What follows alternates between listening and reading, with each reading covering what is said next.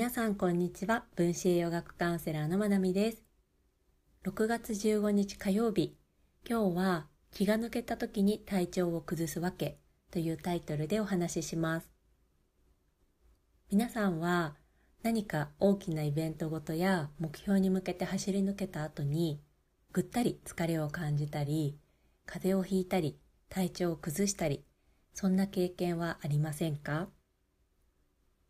気っていうと東洋医学っぽいんですけど私は東洋医学専門ではないので分子栄養学的に説明してみようと思います。気を張っている状態って生理学的にどういった状態なのかっていうと自律神経の交感神経が優位な状態です。自律神経には緊張を伴う交感神経とリラックスしている時に優位になる副交感神経の2つがあります。気を張っている状態はアドレナリンやノルアドレナリン、コルチゾールなどのホルモンが出て緊張を伴ういつ敵に襲われても大丈夫なように体を準備しておく状態になっています。逆にほっとした時気が抜けた時っていうのは自律神経は副交感神経に傾きます。そうするとアドレナリンやコルチゾール、ノルアドレナリンなどの分泌の量も少なくなるので、それまでそういったホルモンで保っていたその場限りのエネルギー、元気さっていうのはなくなるし、それらのホルモンで保っていた血糖値っていうのも下がります。アドレナリンやノルアドレナリン、コルチゾールっていうのは血糖値を上げる作用もあるんですね。なので、これが気を抜いた時に疲れを感じるメカニズムです。交感神経優位な時に出ていたホルモンたちが副交感神経に傾くことで分泌が少なくなる。よってそれらのホルモンである、ホルモンの作用であるエネルギーを感じたりだとか血糖値を上げるっていう作用がなくなるので疲れを感じるっていうことになります。これが疲れを感じるメカニズムなんですけど疲れだけではなくって風邪をひいたり胃腸炎などにかかったり免疫が弱くなるのはどうしてかっていうことをお話ししていきます。これにはまたもコルチゾールが絡んでいます。このポッドキャストではよく出てくるホルモンになります。このコルチゾールが過剰に分泌されると、適切な量であれば問題ないんですが、過剰に分泌されると体内のタンパク質を分解します。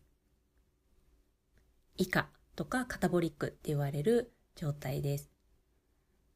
でこのコルチゾールが過剰に分泌されて腸壁を分解してしまうと腸の表面の粘膜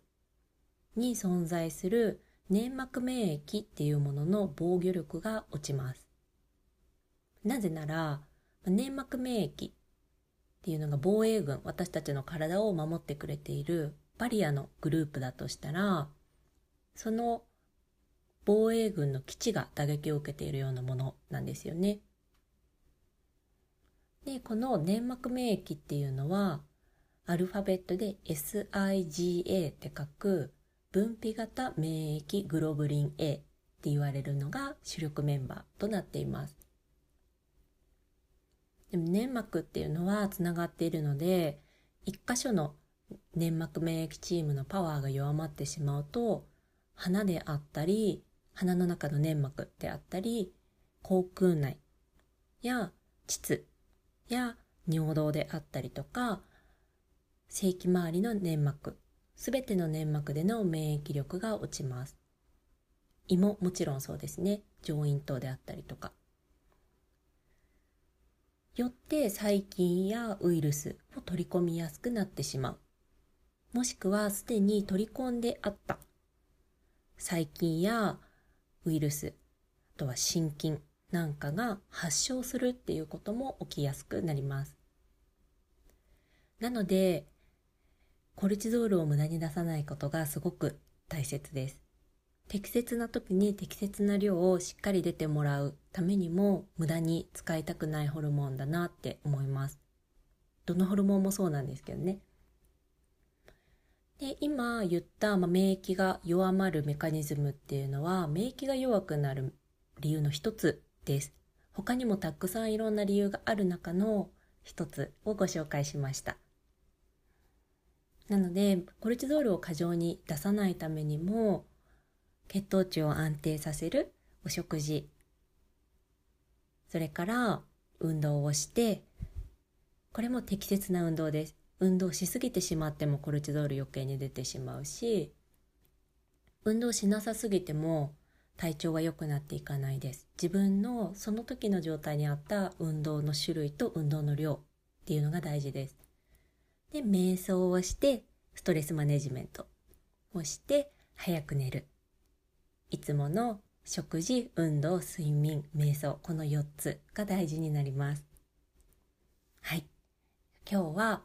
えー、気を、気が抜けた時に体調を崩すわけっていうことで、ちょっと免疫に絡んだお話をしてみました。今日も聞いてくださってありがとうございます。今日は最後にお知らせがあります。7月24日土曜日にオンラインワークショップを行うことになりました。今日から申し込み開始なので、ちょっとお話しします。朝の10時から1時間半を予定していて、録画配信もしようと思っています。でどんなことをやるかっていうと、ホリスティックヒーリングのファーストステップっていうテーマなんですね。これどういうことかっていうと、こう心のケアしようと、メンタルをケアしようと思った時には、やっぱり土台になる体がしっかり健康であることが重要です。ね、体のケアをしていく時には、心の在り方だったりとか思考が大きく影響します。それなので、心だけとか体だけではなくって、心も体もまるっと自分をそのまま受け入れた状態で自分で自分のために取り組むホリスティックな包括的なヒーリングだったり包括的なケアとして初めの一歩を踏み出してもらえるような初めの一歩を踏み出す時に使える知識だったり tips っていうのをお伝えするワークショップになりますやっぱり心のケアって最近すごく大事にされてきているなって感じます。なんですが、やっぱりいくらカウンセリング受けたとしても、いくらスピリチュアルな取り組みをしたとしても、どれだけたくさん瞑想をしたとしても、神経伝達物質であったりホルモンっていう私たちの感情だったり脳の働きに影響を及ぼす物質がしっかり作られていなかったとしたら、心の状態が良くなるにも限界があるんですよね。でその神経伝達物質であったりホルモンっていうのも私たちが食べて消化をしたものから作られているので、しっかり基本的なところをフィジカル的な面でいい状態にした上でメンタル的なアプローチもしていかないと、やっぱりいつになっても永遠同じことに取り組み続けてしまうっていうことが大いにあります。それなので、私は分子栄養学の知識を使って、今言ったようなメンタルに影響を及ぼす物質が作られるために必要な栄養であったりとか、心も体も健やかに過ごすための分子栄養学的な知識や tips すぐ使えるようなものをお伝えしたいと考えています。で今回は私だけではなくてもう一人私がどうしても一緒にいつか何かやりたいなって思っていたセラピストの方をお迎えして一緒にやります。オーストラリアに住まわれているエイミーさんっていう方なんですが彼女は生きづらさを抱えている方に向けてのホリスティックなセルフラブであったり、セルフヒーリングであったり、メンタルケアについて発信をしていたり、オンラインのクラスを開催されている方なんですね。で、1対1のセッションも行っているセラピストさんなんですけど、特に彼女のトラウマに対するケアの発信を見ていた時に、すごく私が惹かれて、学ばれてることもすごくいいなって思うし、その発信の彼女の言葉とか伝え方っていうのが、すごく必要にしてる人っているだろうなって思った人で、たまたまご連絡をいただいた時に、ぜひこんなこといつかやりたいですって言ったら、快く了承してくださって今回この場を設けることができました。それなので、まあ、分子栄養学をすでに学ばれている方にとっては、目新しいことって私からはお話ししないと思います。本当にファーストステップなので、自分のケアをしたいし、取り組み始めたんだけれども、いまいちどうしていいかわからないとか、だけどもっとこう流行に左右される知識や情報じゃなくて、もう一生使えるもの、自分の子供にも伝えていけるような視点とか知識っていうのを身につけたいなって思うような方、そういった方に向けての会になります。で詳細が載っているページが私のインスタグラムのプロフィールのリンクから飛べるようになっているので、もしご興味ある方はそちら見ていただけると嬉しいです。はい。じゃ今日も聞いてくださってありがとうございました。では皆さん素敵な夜をお過ごしください。